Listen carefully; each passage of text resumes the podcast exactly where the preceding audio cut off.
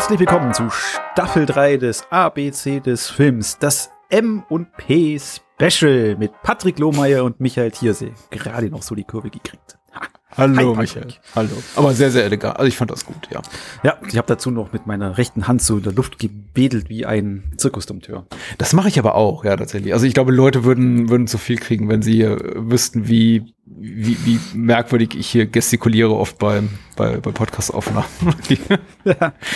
Man stellt sich immer so diese ganz kontrollierten, ruhigen, so in sich gekehrten, auch sehr fokussierten Sprecherinnen und Sprecher vor, aber nee, also ich hab, ja. Ich räume mir meinen halben Schreibtisch oft um, während, während wir miteinander sprechen. Ja, also, also immer wenn ich Bahnhofskino höre, dann habe ich so im Kopf wie, wie, das, wie das literarische Quartett. So. oh, sehr schön. Wie in Stühlen versunkene Männer über Filme ja, sprechen. Sehr liebenswürdig, ja. Bitte, bitte. Worüber reden wir denn heute? Gut, dass du fragst.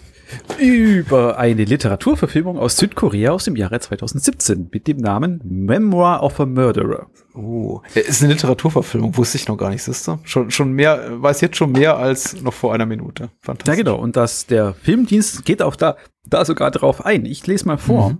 Ein oh, an Alzheimer erkrankter Serienmörder trifft auf einen Polizisten, den er ebenfalls für einen Serienmörder hält. Mit Fortschreiten seiner Krankheit verstrickt sich der mittlerweile mit seiner Tochter zusammenlebende Mann zunehmend in den Versuch, den Rivalen zu überführen, der dazu noch mit seiner Tochter anbandelt. Der hm. Thriller zeichnet den geistigen Verfall in fragmentarischer Erzählform nach. Er erzählt im Gegensatz zur Romanvorlage jedoch nicht von persönlicher und gesellschaftlicher Amnesie der Verbrechen der diktatorischen Nachkriegszeit Südkoreas, sondern macht die Demenzkrankheit zur privaten Identitätskrise eines Mörders, der gleichzeitig versucht, ein Vater zu sein. Ah.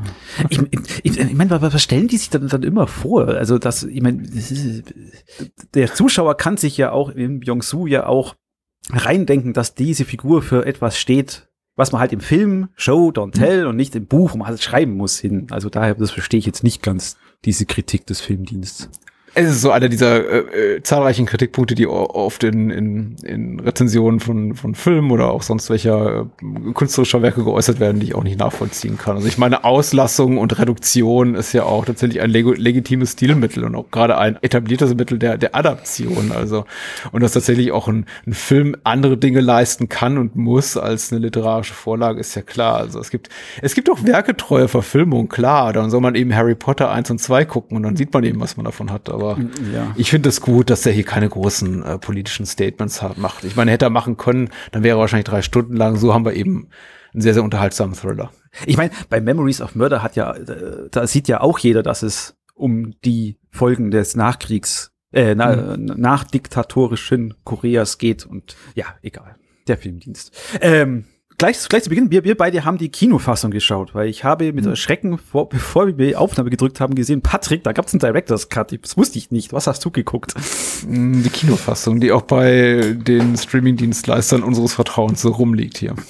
Genau. Äh, die Director's Cut, wer will, kann sich auf der deutschen Blu-ray ist der mit drauf, kann man sich angucken. Ich habe bloß vorhin mal kurz in den Schnittbericht ge geguckt. Er vermisst einige Szenen, die mhm. ich ganz gut fand in der Kinofassung und äh, ersetzt oder hat ein bisschen mehr äh, mehr Morde und der Director's Cut hat ein ganz anderes Ende, auf das wir vielleicht nachher eingehen können. Ich kenn's ja gar nicht. Da kannst du mir aber sicher ein bisschen Aufklärung schaffen. E, vor, vorweg sollten wir vielleicht sagen, Spoilerwarnung, wir reden über den Film fast bis zum bitteren Ende. Also oder zumindest bis zu einem Punkt, an dem vielleicht das schon nicht mehr so als spoilerfreie Zone hier gilt. Von daher. Ja, wobei im, der Film legt seine Karten ziemlich schnell. Also das ist richtig, ja, das ist richtig. Klar. Ich, ich sag mal so, seine Ursprung, also seine Rahmenhandlung legt er mhm. auf den auf den Tisch. Der Film hat mehr Haken, als ein Hase schlagen kann. Du unterschätzt den Hasen, ja. Ja, ja, es gibt einige, einige Storywendungen ziemlich gut zusammen äh, gestrickt, den Film. Gerade dieses Fragmentarische hat mich, hat mich begeistert. Also ich bin zuerst mal eher drauf gekommen, als ich, wahrscheinlich wie du auch, als ich dir gesagt habe, wie du, wie guck, ich mache Memo Memory of a Murderer, da sagst du natürlich richtig, haben wir doch schon gemacht. Mhm. Sag, nee, nee, nee, nee, nicht Memory of a Murder, The Memoir of a Murderer. Die Namensgleichheit ist ziemlich offensichtlich. Es tut dem Film auch nicht gut, dass er fast den gleichen Vor auf dem DVD-Cover benutzt wie sein etwas berühmterer ja. Counterpart. Ja, Ach ja. Je. Und wenn man den Film anschaut, glaubt man fast, man hat sofort den falschen Film rein, weil auch dieser Film beginnt in einem dunklen Tunnel. Stimmt, ja, jetzt wo du es sagst, natürlich, klar. Im Schnee, du denkst, Moment. Aber, also, so viel sei, sei gesagt, der Film nimmt ganz andere, äh, ganz andere Storyfaden Faden auf. Denn wir begleiten ja. eben Byung-sung. Gespielt wird Byung-soo richtig brillant, finde ich, vom Schauspieler Sol Kyung-gu den manche vielleicht auch noch kennen aus äh, Public Enemy. Mhm. Ich kann's mir, ich habe den Film zwar gesehen, Public Enemy, aber wusste es nicht. Aber hier ist er wirklich die Figur, auf dem der ganze Film lastet und er spielt diesen alten, demenzkranken Serienkiller. Mhm. Wirklich gut. Ich, ja, ich ja. glaube, das gilt noch nicht mal als Spoiler tatsächlich. Der Film macht ja keine Gefangenen und, und macht das bereits in den ersten fünf bis zehn Minuten klar, möchte ich mal behaupten, indem er in so einer Form von, also als Voice-over-Dialog Beyoncé sagen lässt, ich, ich morde ungefähr schon mein ganzes Leben lang. Naja, aber er ist ein Alzheimer-Patient. Naja. Ja. äh, Regie führte Jin Yen Won, den ich nicht aus anderen Filmen kenne. Also The Suspect das war wohl noch ein Film, der es auch hier rüber geschafft hat, weil der hat einen deutschen Untertitel Traue keinem, dann eben Memoir of a Murder, The Battle Road to Victory, kenne kenn ich, kenne ich nicht. Also Memory. Ich kenne auch keine Filme Memoir of a Murderer, würde ich jetzt mal sagen, ist bei uns so der bekanntere Film. In den Nebenrollen spielt noch Namgil Kim mit. Der ist wohl ein ziemlich großer Serienstar mhm, mhm. in Korea und der spielt hier den Polizisten Tai Chu, der oder der vielleicht eben nicht auch ein Serienmörder ist. und das ist auch kein, auch kein Spoiler, weil eben der Film folgt eben so dem Weg von Yong-Soo, der dann ab und zu mit Blackouts im, in einem Wald aufwacht und auf dem Rückweg hat er eben einen Autounfall mit Tae Chu und meint durch diesen Autounfall zu sehen, dass neben ihm noch ein anderer Serienkiller hier sein Unwesen treibt.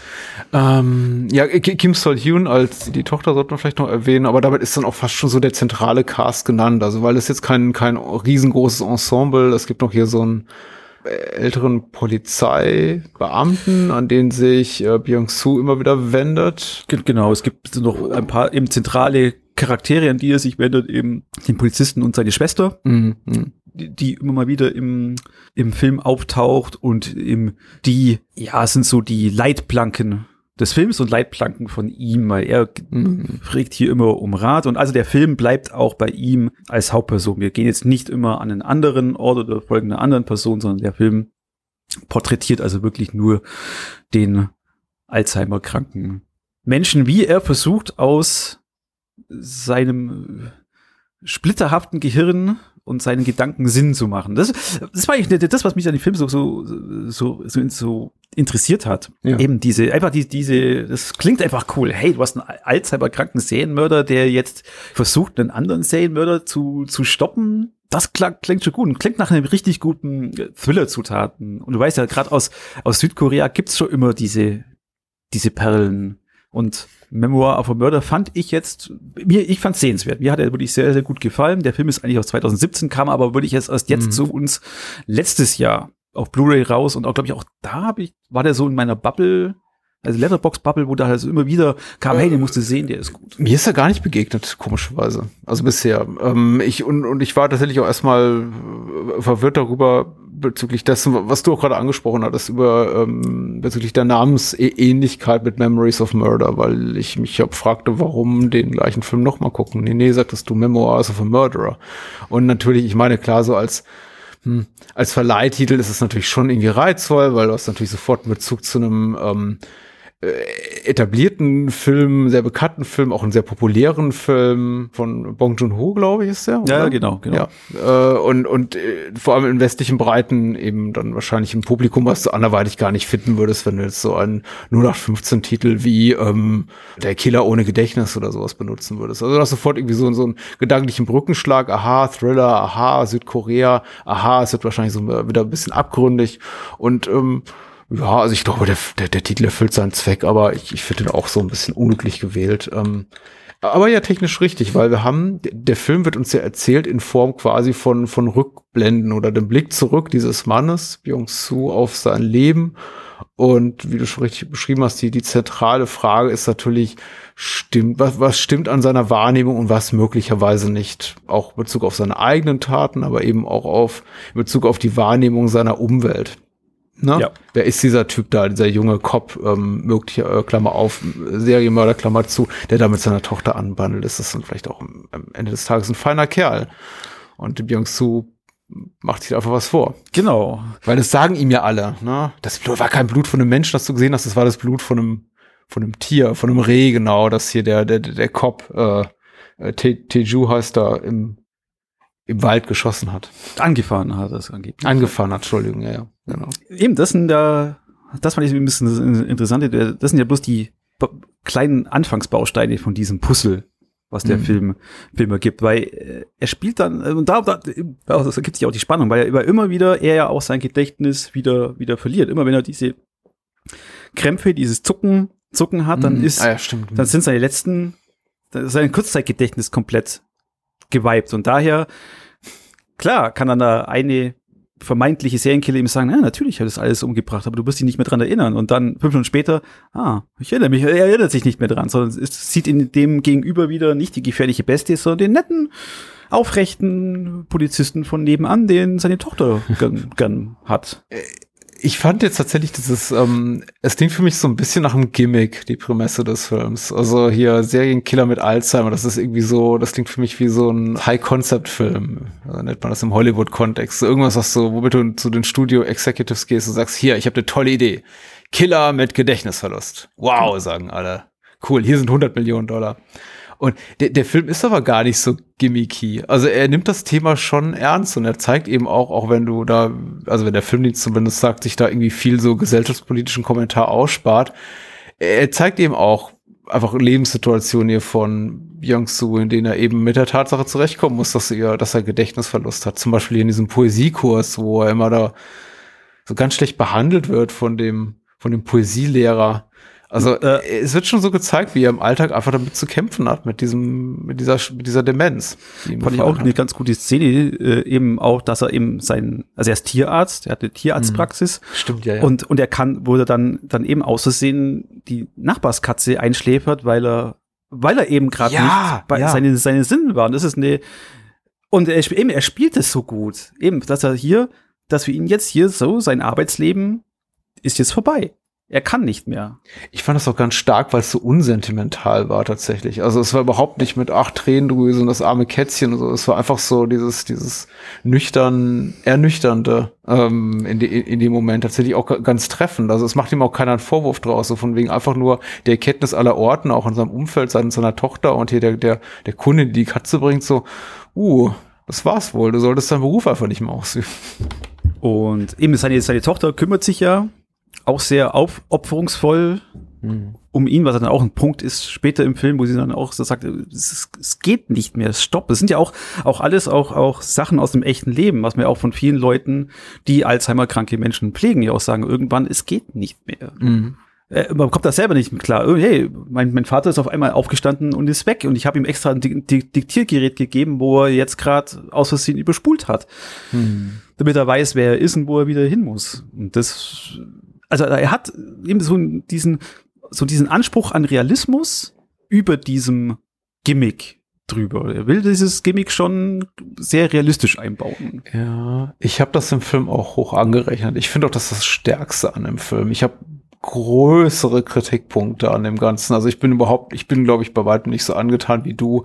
Ich finde allerdings, dass so das Zwischenmenschliche gerade in Bezug auf Byung-Su und seine Tochter sehr gut gelungen ist. Also auch weil man, vielleicht auch weil, weil mir da so ein bisschen der persönliche Bezug gegeben ist, dass man eben auch schon Menschen hat in seinem Umfeld, die eben dement wurden und man hat eben trotzdem wirklich lange Zeit versucht, so diesen, diesen Schein des, des irgendwie normalen Lebens, möchte ich es mal nennen, zu wahren und einfach alles so weitergehen zu lassen wie bisher. Und äh, die Tochter Kim fühlt sich eben auch in der Pflicht, auf ihren Vater aufzupassen, aber der Vater eben auch in, in, seiner Pflicht als Vater irgendwie ermahnt, irgendwie auf seine Tochter Acht zu geben, ne, und sei es, sei, es dafür irgendwie ihr, ihr, Leben zu schützen und also wie die beiden so miteinander funktionieren, aber man eben merkt, da ist ein, ein Faktor drin, das macht es eben unmöglich, nämlich diese Demenz, diese Alzheimer-Erkrankung. Das ist schon so spannend zu beobachten. Fand ich spannender tatsächlich als die Krimi-Handlung. Wobei eben auch gerade gerade in dieser, gerade diese Beziehung, wo du gerade gesagt hast, eben ist es ja auch, auch dieser, dieser spannende Teil, dass dann hier dieser Teiju. Teiju genau dazwischen reingesetzt wird. Ja. Eben, einerseits will, will die Tochter will ein normales Leben, der, wo sie meint, eben Teiju ist der nette Kerl, eben wie er tut. Der ja. Polizist, angesehen, net, netter Kerl und der Vater will aber, das, was du auch gesagt hast, eben, will sie beschützen. Und er sieht da in Teju, wenn er klar ist, eben, Vorsicht, das ist ein gefährlicher Mann, hm. der gerade eben hier in meiner Stadt das Unwesen treibt das Ganze. Auch, was ja auch dann auch noch mit reinkommt, mir äh, der Film offenbart ja sehr, sehr langsam, woher diese, Amne äh, diese Demenz kommt. Mhm. Mich hat es echt kalt erwischt, woher das kommt. Ich hatte das nicht vermutet gehabt. Man hat so ein bisschen so, so, so rum, weil es auch immer dieses, dieses äh, es ist halt schon komisch, diese, ihn als alleinerziehenden Vater dann da zu sehen. Man fragt sich ja immer, was ist denn da passiert? Man hat aber ja nie, nie immer, nie gesagt, was ist mit der Mutter? Wo ist denn die eigentlich? Aber wir sind schon wieder im großen Spoilerbereich. Nee, ich habe das gar nicht mehr so auf dem Schirm gehabt wie du tatsächlich, glaube ich. Also da, vielleicht auch einfach, weil ich es als selbstverständlicher gegeben sah. Ich dachte irgendwie, ich habe mich gar nicht gefragt, wo die Mutter ist, ehrlich gesagt. Ich habe einfach gedacht, die ist ja verstorben oder man trennt sich. Menschen verschwinden aus dem Leben anderer.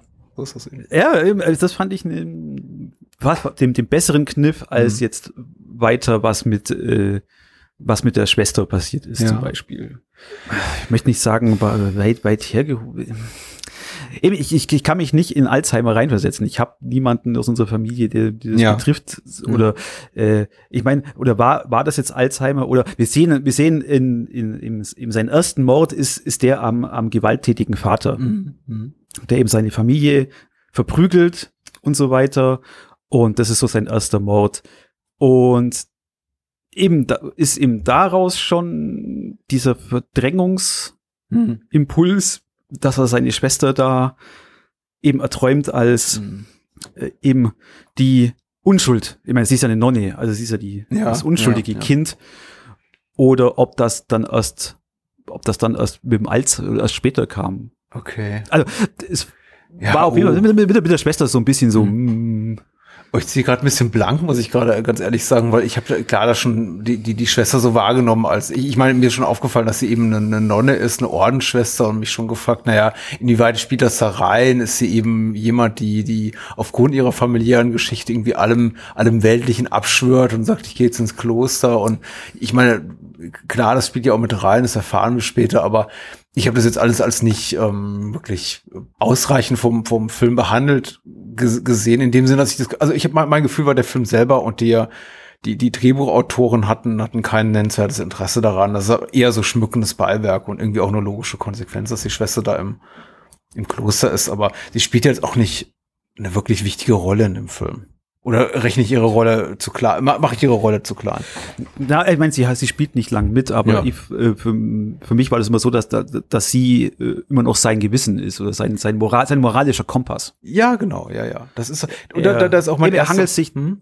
er hangelt sich daran fest. Das ist so sein, sein strahlendes Beispiel in dem Ganzen. ja. Eben sie, sie, die, die, das unschuldige Mädchen, das er retten konnte vor sich selbst. Ach so. Oder so.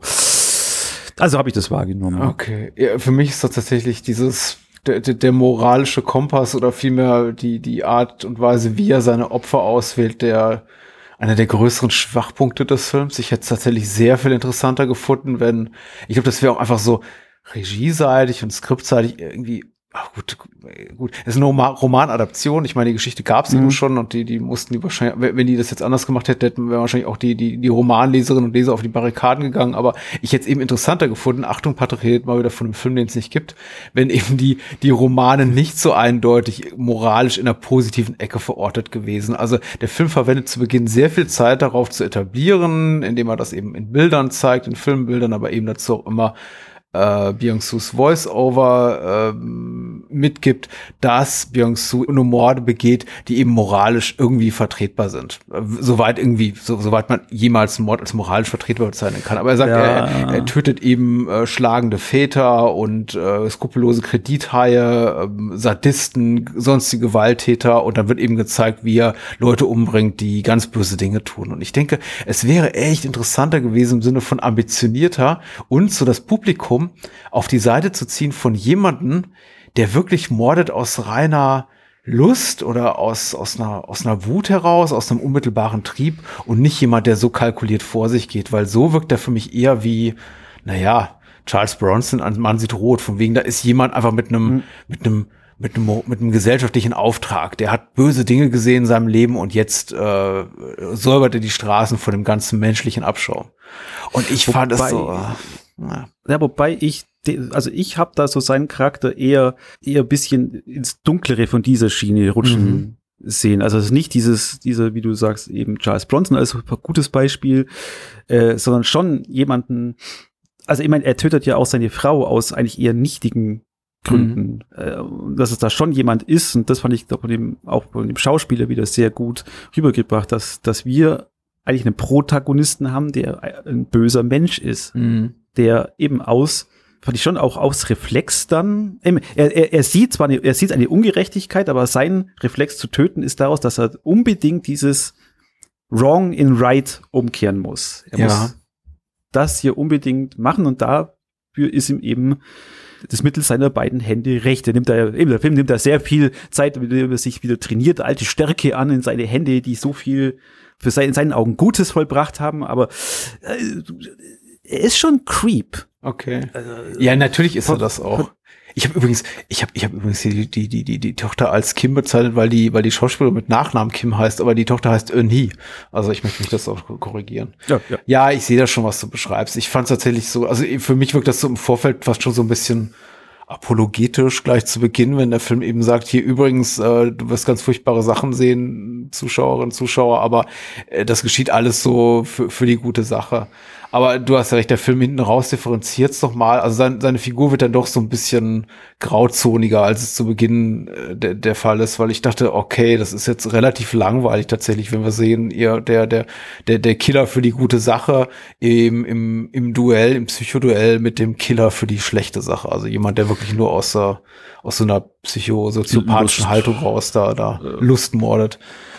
Aber so ist es ja dann doch nicht. Ne? Also wir müssen uns dann immer mehr die Frage stellen, ist es wirklich gerechtfertigt, was Byung Suda tut? Wem hilft er damit überhaupt? Hilft er damit eigentlich nicht nur sich selber? er ist ja auch kein netter Kerl. Vor allem gut manifestiert in dieser Beziehung zu seiner Mitschülerin aus diesem Poesiekurs, die ja. Oh Gott, oh Gott. Die so, die, ja. die, die gern mit ihm flirten will, die ab so eine kleine Liebelei mit ihm anfangen möchte und merkt schon, sie ist so an ihm interessiert. Also sie ist auch eine ältere, ältere Singlefrau, genau wie er, äh, älterer Single-Mann ist. Und ich finde das total putzig, die beiden, wie sie versucht, sich an ihn ranzuschmeißen, auch so gleich, als sie die Tochter sieht, sofort da positives, äh, positive Vibes darüber kommen zu lassen und die Konsequenz, dass ja. die Susi da am Acker rausschmeißt. genau. Fand ich toll. Wobei, ich, also ich fand ja so diese, also eben an diesen, diesem Poesie-Club hat der Film ja auch, auch Humor, weil wir wissen ja, dass er da einfach nur aus seinem Tagebuch ja mhm. vorliest und er also diesem ganzen Poesieclub ja so wirklich Sachen beschreibt, die er wirklich äh, getan hat und mhm. das ganze Poesieclub ist hin und hin und weg von seiner oh, rauen Sprache, brutalen Art und denkst du, yeah. Mhm. Ja, lass uns über Teju reden. Ja. Das war das war das einzige, womit der Film äh, nicht auf, ja, aufgeregt hat. Denke, ah, warum nehme ich da so einen Schauspieler, der so von vornherein aussieht wie der größte Evil Motherfucker. Achso, ja. Dem er von vornherein sagt, jawohl, mhm. du bist böse. Weil eben, das, der, der Film basiert ja auf diesem Katz- und ich fand, mhm. das ist, war einfach wieder dieses, manchmal der äh, koreanische Film einfach mit drüber, übers Ziel hinausschießt mit so, mhm. mit diesen Charakteren, die äh, im Cranked Up to 11 sind. Und das mhm, ist halt verstehe. auch genau, genau er. Jemand, jemand, der sich da viel mehr zurück halten würde und dieses, dieses Katzen-Maus-Spiel viel schlauer betreibt als jetzt mhm. er. Weil er ist ja, eben, da, bei, bei, ihm gibt's, bei, bei seiner, seiner Figur gibt's, gibt's bloß zwei Arten. Dieser süße, naive Polizist mit, ja, der dann von seinen Kollegen auch nicht so geschätzt wird und dann zack, umschalten auf diesen sadistischen, grinsenden Bubi. Ja, ja. Da fand ich viel, viel Potenzial verschenkt noch. Also ich glaube, mit meiner, in meiner Wertung wäre der Film viel besser, hätte man da noch ein besseres, bessere Directions oder einen besseren Schauspieler. Ja. Genau. Wie, wie fandest du es? Ja. Ich weiß gar nicht, ob ich dir eine Antwort geben muss, weil es war eine rhetorische Frage. Ähm, Ach so, aber von, nein, äh, klang jetzt so, weil und, und tatsächlich du, du lieferst ja die Antwort mit und ich bin ja da auch deiner Meinung, es ist wenig, wenig differenziert. Das ist ja wirklich ähm, ziemlich eindeutig oder annähernd gewiss, dass er vom Beginn, dass er eben einfach ein Psycho durch und durch ist. Ich äh, möchte den Film vielleicht so ein bisschen in Schutz nehmen oder die Filmemacher, indem ich sage, vielleicht haben die auch sich alle gedacht oder weiß ja nicht, wie das im Buch gehandhabt ist. Das ist so ein Klischee. Wir müssen das von Anfang an offensichtlich machen, dass, also mit offenen Karten diesbezüglich spielen, weil wir können diese Spannung nicht lange halten und deswegen sagen sie eben relativ eindeutig gleich, einfach durch die, durch die Bildsprache, durch die Art und Weise, wie der Schauspieler hier äh, Teju spielt, äh, das, das ist ein böser Typ. Kim Nangil heißt der, heißt der Schauspieler. Ja, und dann wiederum klar, es ist für die Spannung nicht gut. Andererseits, ich meine, vielleicht ist es auch gerade für die Spannung gut, dass wir eben wissen, dass er tatsächlich ein Bösewicht ist und äh, wenn es der Film nicht eindeutiger machen würde, wäre es vielleicht auch für äh, Byung-Su da mit seiner äh, Alzheimer-Erkrankung unmöglich, um auf die Schliche zu kommen. Ich weiß es nicht. Also ich finde auch das Psychoduell zwischen den beiden, ich finde die gemeinsamen Szenen, die sie haben, gut. Aber ich finde es auch tatsächlich, ja. also meine Wahrnehmung war leider, ich fand es nicht im geringsten spannend, weil eben die Sachlage ziemlich klar ist. Und wenn dann am Ende so, was heißt am Ende, also relativ lange vor Ende, der, der, der große Schocker kommt, in dem eben hier äh, ähm, Teju sich als als, als Serienmörder entpuppt, denke ich mir, ja, natürlich, klar, das wusste ich seit ungefähr einer Stunde. Aber der Film spielt so aus, in der Art und Weise, wie er es zeigt, als sei es eine Riesenüberraschung. Oder als würden da immer noch Leute sitzen, die sagen so, oh, oh hätte ich jetzt nicht gedacht. ja. Wo, wobei, also die, die, du sprichst aber auch von der ersten Szene, wo die beiden bei, bei ihm daheim so aufeinandertreffen und er so, also vor, vor seinem, vor dem Tagebuch von Ja, ich glaube sogar noch davor, als er nämlich da diese Anzeige kriegt von Byung-Su, da reingereicht bekommt von den Kollegen da im Polizeiquartier, also in der Polizeidienststelle. Und dann alle sagen, hier, guck mal, übrigens, hier, der Typ hat dich angezeigt. Und schon der Blick von ihm verrät eigentlich, oh shit, äh, ah, ertappt. Äh, das war so der Moment, wo ich dachte, ja, okay, du bist also wirklich ein Killer. Interessant. Na gut, mal gucken. ja, eben, aber die, die, die beiden, also sie haben ja dann zwei große ja. Show-Offs, sage ich jetzt mal. Äh, also gerade die, die, der erste, wo Taeju Byung-Soo da eben fesselt und was gerade so in außer Reichweite ist und ihm da alles klein, haarklein erzählt und mhm. er dann wieder seinen Alzheimer-Anfall kriegt, ist schon gut. Das ja. hat mir, da fand ich schon, schon, schon, schon Gänsehaut ge gehabt. Der, der, Schauspieler ist super, äh, Sol Kyung-gu oder Kyung-gu Sol, je nachdem. Der, den Namen zuletzt nennt. Der ist einfach auch super. Also der ist, der ist für mich auch unantastbar. Also bei allem, alle Kritikpunkten, die ich äußere, er, er ist immer, immer hervorragend auch. Ja, und der, äh, dann gibt's eben einen Showdown. Mhm. Der gute Serienkiller ja, ja. gewinnt. Ja. Gewinnt vielleicht. Und dann, Patrick, das habe ich eben gerade gelesen, dann kommt dieser Director's Cut ins Spiel. Okay. Noch das, was wir jetzt gerade alles so über den über den Killer gesagt haben, auch was du gesagt hast. Haha, ja. jetzt hab ich dich, mein Freund. Das alles war mir von der Stunde klar. So, Major Spoiler, wer jetzt außer auch den Director's Cut noch sehen will, ausmachen. Tschüss, macht's gut, bis zum nächsten Mal. Ich bin selber gespannt, weil ich kenne das Ende vom Director's Cut nicht, was du jetzt erzählst. Ja. Genau. Also, also bei mal, in, in, der, in der Kinofassung ist es so, dass er tatsächlich einfach der Baddie ist und er wird dann auch erledigt von äh, von Byung-Soo. Genau, und er ist dann im Altenheim zu sehen, wo seine Tochter wiederkommt und ihm schön die Haare schneidet. Mhm. Und wir sind dann wieder beim Anfang des Films, wo er aus dem Tunnel tritt mit den, mit den kurzen Haaren und dann kam ihm die Szene, das habe ich da auch nicht so ganz kapiert. Dann geht er eben durch den Tunnel und da erscheint äh, ihm der Geist des, des jungen Cops, des Psychokillers, den er umgebracht hat. Ja. Genau. Und die Stimme in seinem Kopf sagt, er ist nicht tot. Du musst ihn weiterjagen. So. Ja. Und im Director's Cut, das haben wir auch wieder diese Szene. Er tritt aus dem aus dem Tunnel. Und dann gibt's aber Flashbacks, mhm. so so dass es immer wieder, immer weiter äh, uns mitgeteilt wird, dass Taesu der Gute ist und der wurde umgebracht von Byung-Soo und Byung-Soo ist der Killer, der richtige Killer des ganzen Films. Ja. Tada! Ja, ja, stimmt. Denn es gibt ja, das haben wir alles ausgespart. Wir wollen ja den Film jetzt nicht irgendwie Szene für Szene nacherzählen. Es gibt ja eine ganze, ähm, es gibt ja auch Mordermittlungen. Das jetzt, ich habe gesagt, das, der Film ist so ein Stück zwischen drei Personen, aber es gibt natürlich auch noch äh, Polizeimenschen, die dann ermitteln und eine Leiche im Wald und man fragt sich eben, wer, wer hat die umgebracht? War es eben vielleicht sogar Byung Su, weil er irgendwie auch Dreck unter den Schuhen hatte und der Dreck stammt aus diesem Ja, Wald. genau. Das ist, er sagt ja auch selber. Oh, ja. war, war ich das? Wo, wo war ich? Warum habe ich Schlamm unter meinen Schuhen? Ja, ich war nicht am Wasser. Genau. Es gibt, es gibt immer noch so die vage Möglichkeit, dass er es wirklich gewesen ist. Aber natürlich, wenn jedes Mal, wenn, wenn Teju, der, der, der junge Copter, der Psychokiller, da in die Kamera guckt oder an der Kamera vorbeiguckt, wissen wir eben, ja gut, er war es, weil, weil er einfach so eine richtig fiese Fresse. Wobei, ich weiß, der Schauspieler sieht ja einfach ganz sympathisch aus, also so, so auch normattraktiv, aber er ist einfach, äh, er, er hat eben immer, dieses fiese, dieses fiese Gesicht da, die fiese Miene, die er aufzieht. Ja, diese, diese, diese, diese, die, die Frisur und die Blicke, es mhm. ist schon äh, eben.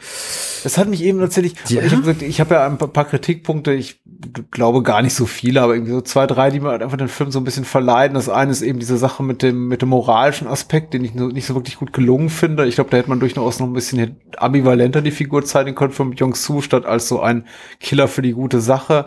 Das zweite ist eben halt tatsächlich die, sein, sein Gegenspieler, der halt zu offensichtlich böse, böse ist von, von Beginn. Und das dritte ist einfach, dass der, also mir einfach vieles an dem Film zu konventionell vorkommt. Wir haben über über Memories of Murder gesprochen und ich, ich denke eben an koreanische Filme wie, wie I Saw the Devil und wirklich so die, die maßgeblichen auch Serienkiller-Stoffe da aus dem koreanischen Kino der letzten Jahre. Und da gibt's ja wirklich auch, auch tolle, sehr abgründige Sachen. Und die waren eben auch für mich so inszenatorisch einfach ein bisschen reizvoller. Und das hier wirkt eben alles wie ein, wie ein gut, so kompetent inszenierter Fernsehfilm auch die ganze Ermittlungsarbeit, das ist alles so, da, da, da könnte ich auch so eine skandinavische Krimiserie gucken, abends im ZDF habe ich oft das Gefühl. Also die Story ist mhm. ein bisschen interessanter, aber also rein so von der Bildsprache und der, der Dramaturgie, was so die Nebenhandlungsstränge betrifft und die, die anderen Figuren, also zum Beispiel der Cop, mit dem da Byangs zu befreundet ist, in dem Moment, wo der da wo dem Beweise zugeführt werden, die eben ge gegen seinen Kollegen sprechen, gegen seinen Jungen, wo es sich sofort, ach, der ist tot. Und dann ist er tot zwei Minuten später. Und es war alles einfach, fand ich sehr, sehr vorhersehbar. Und die Art, wie es inszeniert ist, auch jetzt nicht wahnsinnig, wahnsinnig reizvoll. Ja. Aber im, im Director's Cut wird er dann natürlich von Jung. Stimmt, ja, ja, das ist ja dann, uh, okay, na gut. Ja, genau. Aber ist es wirklich so ein Director's Cut? Das wäre mal interessant zu wissen. Oder ist das so eine alternative Schnittfassung, von der der Regisseur gesagt hat, ach, guck mal, das, ich möchte irgendwie noch eine Alternative anbieten? Oder wollte, wo, ist der Director's Cut im Sinne von, eigentlich sollte der Film ja so enden vom Beginn? Was ja der, die eigentliche hm. Bedeutung ist von des Director's Cuts, ne? So, das ist ja eigentlich die Wunschfassung des Regisseurs. Keine Ahnung, ich, ich schaue es hier gerade parallel bei Schnittbericht. Wäre wär, wär interessanter gewesen, tatsächlich. Wäre wär interessanter gewesen. So ist ein bisschen wenig, wenig ambivalent. Ein bisschen zu, zu einfach für, für, für meinen Geschmack. Und einfach ja. hier nur um die, die Stille zu füllen, während du hier nachguckst, äh, möchte ich noch hinzufügen, unabhängig von meinen Kritikpunkten, der Film ist echt unterhaltsam. Also das sind zwei Stunden, die gehen wirklich schnell rum. Also ich ist nicht so, dass ich jemals da saß und dachte, oh, ist das lang. Langatmig, das ist aber irgendwie hier so Füllmaterial. Also der Film ist schon so relativ dicht erzählt. Ja. Also äh, bei Schnittbericht steht jetzt nichts drin, ob das jetzt dem wirklich vom Regisseur seine Vorzug die Fassung ist, es steht halt nur dran Director's Cut, aber gut, das kann man auch. Ja, der Director's Cut suggeriert ja, ist seine Wunschfassung. Ja, ja. Da sagt das Studio, nee, nee, wir brauchen irgendwie ein eindeutigeres Ende, das verwirrt die Zuschauerinnen und Zuschauer nur. Was natürlich sein kann, also es hieß eben jetzt, in dem Director's, Director's Cut sind auch noch ein paar äh, mehr Morde zum Sehen, noch mehr Gewalt hm. zu sehen, da, da, daher ist die Freigabe auch eine andere, vielleicht hat man dann gesagt, komm, trim das down, damit wir eine 15er Freigabe haben, passt trotzdem ja, noch alles. Stimmt Stimmt. Es hat ein bisschen happier oder happier Ending oder spannenderes Ende ist es. Ja. Das sind die einzigen Informationen, die ich da habe. Was mich enorm gestört hat als Mensch, der auch gerne ins Kino geht. Es gibt eine Szene, in der die Tochter im ähm, Kino telefoniert. Das hat mich verrückt gemacht. die holt dann einfach ihr Smartphone raus und ach, guck mal hier, ja, hallo Papa, was ist los? Ja. Ich, oh, nee, oh. Oh, oh, nee. Geht gar nicht. Aber vielleicht sind das einfach die kulturellen Unterschiede. du, keine Ahnung. Wenn ich mir jetzt da Szenen aus dem Screening zu dem indischen RRA angucke aus mhm. dem Kino, da wird das halbe Kino abgefackelt, nur weil einer einen Tiger anschreit. Es ist, ist, ist, ist mir nur aufgefallen tatsächlich, weil ich natürlich immer an die Kinospots denke, bevor der Film losgeht, so von wegen jetzt Handy weglegen, Quatschen einstellen, genau. alle irgendwie festhalten und äh, Sitze hoch. Sonst sind die M&M's sauer auf dich. Richtig. Also bei uns kommen immer M&M's. Also, okay. ob das in Berlin so, ja. auch so ist. Kommt wahrscheinlich auf die Kinokette an. ja. Nee, ist wirklich ein gutes Ding. Ich bereue auch keine Minute, den, den, den geguckt zu haben. Ich hatte mir, glaube ich, einfach nur ein bisschen mehr erhofft, weil ich, ich finde es so blöd immer zu sagen, Fan des südkoreanischen Kinos bin, weil es ist einfach in den letzten Jahren so abgegriffen. Also im Grunde gibt es seit Jahr, vielen, vielen Jahren und nicht erst seit, seit Bong Joon-ho und äh, Parasite super gutes koreanisches Kino. Ich meine, wir haben auch schon darüber gesprochen.